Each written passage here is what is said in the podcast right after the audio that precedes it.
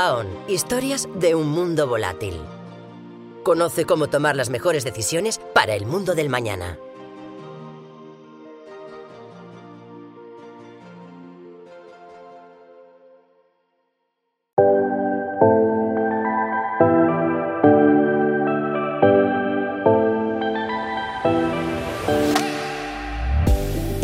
Hola a todos, bienvenidos al canal de podcast de AON.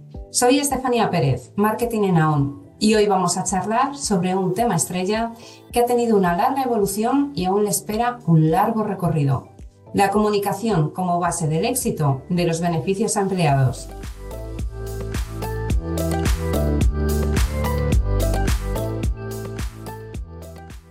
Y para hablar de ello, contamos hoy aquí con la colaboración de Eduardo Durán, director de desarrollo de negocio en Inspiring Benefits and Own Company.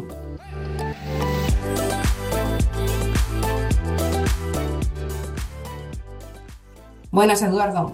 Estamos encantados de tenerte aquí y contar con tu punto de vista en un tema tan importante como es la comunicación de beneficios corporativos. Buenos días, Estefanía. Nada, el placer es mío y deseando disfrutar de este rato contigo, con vosotros, para poder charlar sobre este tema tan interesante como es la parte de comunicación de beneficios. Genial. Lo primero de todo, y con el propósito de contextualizar, vamos a explicar un poquito, ¿no? Poner en situación. De un tiempo a esta parte, cada vez son más las empresas que ponen en valor los paquetes de beneficios dirigidos a su plantilla.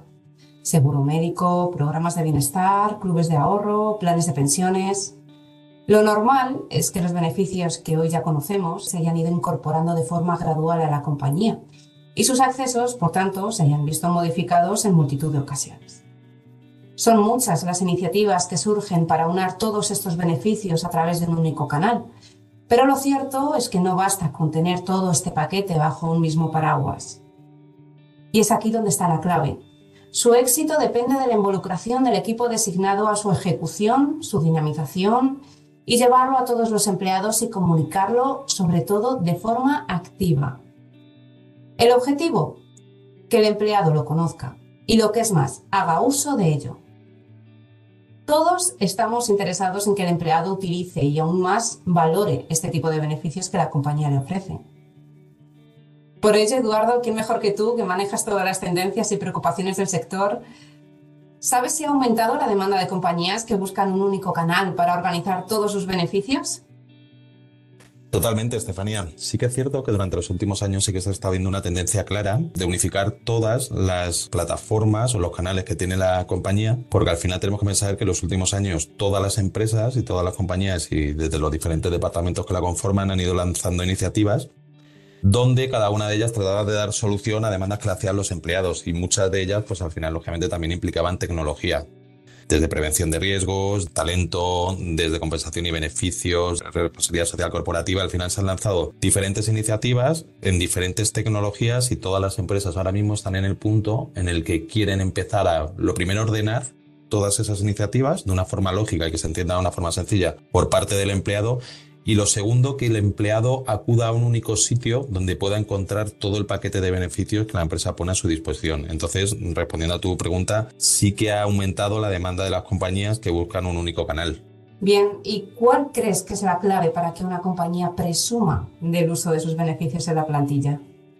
Bueno, para que presuma, lo primero que tiene que hacer es asegurarse de que el empleado conoce los beneficios. Entonces, yo creo que la clave sobre todo es, lógicamente, tener un paquete de beneficios atractivo y adaptado a la realidad de tu colectivo, pero sobre todo también que el empleado conozca esos beneficios. Al final, muchas veces lo que pasa es que se lanzan iniciativas y hay un pequeño pico en el momento del lanzamiento, pero luego caen desuso. Y eso es porque luego todo este tipo de iniciativas hay que hacer recordatorios y sobre todo presentar un tipo de comunicación diferencial y adaptado a la realidad de tu colectivo. Es decir, no es lo mismo comunicarte con un perfil de empleado más digital y joven que comunicarte con un perfil poco digital y a lo mejor más senior. Entonces, al final, toda esa comunicación y dinamización también, que ahora después hablaremos si quieres de la parte de dinamización, hay que adaptarla, hay que hacer primero un análisis de cómo es tu empleado para luego utilizar los canales de comunicación más atractivos o con los que te asegures mayor impacto de cara a ese empleado. Y ya que mencionas el papel de la comunicación, ¿la valoración aumenta por parte del equipo? 100%. Es decir, al final, lógicamente hay que sacar iniciativas. Y las iniciativas hay que sacarlas y hay que adaptarlas a la realidad de los momentos que pasamos las compañías y luego determinadas cosas como no podemos controlar, como nos pasó hace unos años con la pandemia. Pues ahí, por ejemplo, nos metieron a todos en casa y muchísimos departamentos de recursos humanos tuvieron que adaptar todas sus estrategias para dar soluciones a esa nueva circunstancia que se nos presentaba. Entonces ahí, por ejemplo, se implantaron muchos canales de telemedicina y muchas iniciativas muy, muy orientadas a la salud. Por tanto, ahí la parte de comunicación hubo que cambiarla totalmente, porque antes a lo mejor te comunicaban más a través de canales que podías implantar en las oficinas, pero sobre todo los canales de comunicación que se implantaron en ese momento fue el correo electrónico y sobre todo la comunicación también vía managers.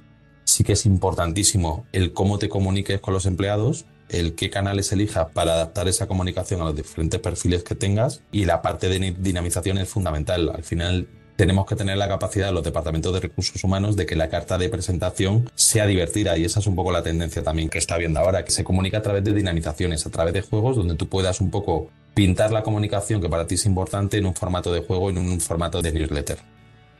Hablando precisamente de esto, ¿cuáles son los beneficios que mayor éxito tienen?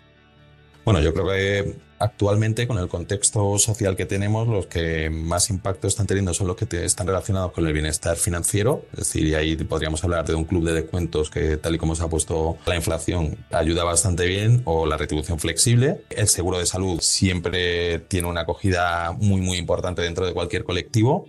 Y luego también todo aquello que tenga que ver con el bienestar social de la compañía. Y ahí en el bienestar social, por un lado, es cómo se relacionan los, trabajadores entre sí y cómo se relaciona la empresa con el exterior. Entonces, en esa parte más social de, entre los compañeros, sí que todas las empresas están dando mucha importancia a todos los eventos presenciales más relacionados con el ocio y el deporte. Es decir, ahí te podría hablar de unas Olimpiadas corporativas o de un team building, porque al final tiene un impacto también. Es decir, por un lado estás ayudando a poner en contacto a gente de departamentos que normalmente no se ven, y eso tiene un impacto también en negocio, porque al final, cuando tú conoces a alguien en un entorno diferente, cuando luego tienes un conflicto o tienes que resolver un problema junto a esa persona a nivel de negocio, el haberle conocido fuera del entorno empresa o del entorno laboral ayuda a que ese conflicto se resuelva de una forma muchísimo más rápida y más satisfactoria. Entonces, al final, ese componente social, por supuesto, y luego cómo conecta la empresa con el exterior también. Es decir, al final todas las empresas están muy, muy volcadas en la parte de RSC, de responsabilidad social corporativa, de los ESG de los ODS. Entonces ahí al final también las empresas están queriendo conectar muy mucho al empleado con las actividades de voluntariado que tengan a nivel corporativo. Bien, y ya que hemos tocado el tema del presente, ahora nos vamos a dirigir hacia el futuro, aunque bueno, si algo hemos aprendido es que el futuro todavía es un poco incierto, pero bueno, teniendo en cuenta un poco el presente y las tendencias actuales, ¿cuáles crees que serán eh, estas próximas tendencias y la evolución que tenemos que tener en mente hoy para trazar nuestra próxima hoja de ruta? A ver, a nivel de beneficios, yo creo que los que te comentaba hace un momento, pero sobre todo la tendencia de los departamentos de recursos humanos está siendo en pararse, analizar y ordenar. Es decir, en todo aquello que tenemos, ponerlo en valor. Es decir, yo creo que ha llegado el momento de que haya más comunicación entre los diferentes departamentos que conforman una empresa. Prevención, compensación y beneficios, bueno, todos los que están implicados con la parte más de, de personas, para poner en valor todo lo que tengo que estemos haciendo. Entonces hay que poner en valor a través de, primero pararse, analizar, cuáles son las iniciativas que están teniendo mayor impacto, cuáles son las que demanda el empleado también, ordenar y que en ese orden sea un orden lógico. Fíjate, nosotros al final en la parte del orden nos basamos muy mucho en el modelo de bienestar de los cuatro o cinco pilares. Al final es una forma muy sencilla de explicar todos los beneficios que tenemos a nivel corporativo de bienestar financiero, pues ahí entraría una retribución flexible, entraría el plan de pensiones, entraría el club de descuentos y todas las iniciativas que se lleven a cabo, pues ese mismo ejercicio, hacerlo con los diferentes modelos o con las diferentes dimensiones de bienestar para ordenar. Lo siguiente, comunicar. Ya has ordenado, pues ahora lo que hay que hacer es cómo adaptar la comunicación a todo este mensaje que quieres lanzar. Sí que es cierto que las empresas, cuanto más grandes son, están midiendo muy, muy mucho la parte de comunicación entonces ahí al final hay que tener pocos impactos, pero muy ordenados. ¿Qué es lo que hace que al final una comunicación funcione o no? El que sea algo que llame la atención a tu colectivo. Nosotros lo que sí que estamos viendo es que cuando tú una comunicación tienes la capacidad de poder disfrazarla a través de un juego, la tasa de uso es muchísimo mayor. Nosotros, por ejemplo, en algunos programas que tenemos utilizamos determinados módulos que tenemos para comunicar de una forma diferente, llámese un juego de trivial, un calendario de viento, lo que sea. al final es utilizar la tecnología para llegar al fin que nosotros queremos. Muy interesante estas fases que comentas, Eduardo. Y bueno, ya por último, y antes de despedirnos, ¿nos das un titular para cerrar este podcast? Para mí el titular sería, si no haces una comunicación atractiva, no vas a tener el impacto que, quieres tener con tu empleado.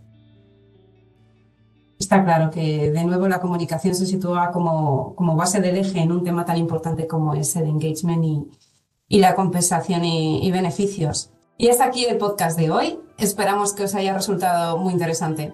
Os animo a suscribiros a nuestro blog de Inspiring Benefits en inspiringbenefits.com barra blog, donde publicamos entradas de diversas temáticas en relación al bienestar 360 de las compañías y por supuesto al blog de NOA, noa.aun.es, para estar al día de todas las novedades. Gracias por haber compartido este tiempo hoy con nosotros. Gracias, Eduardo. Muchas gracias, Estefanía.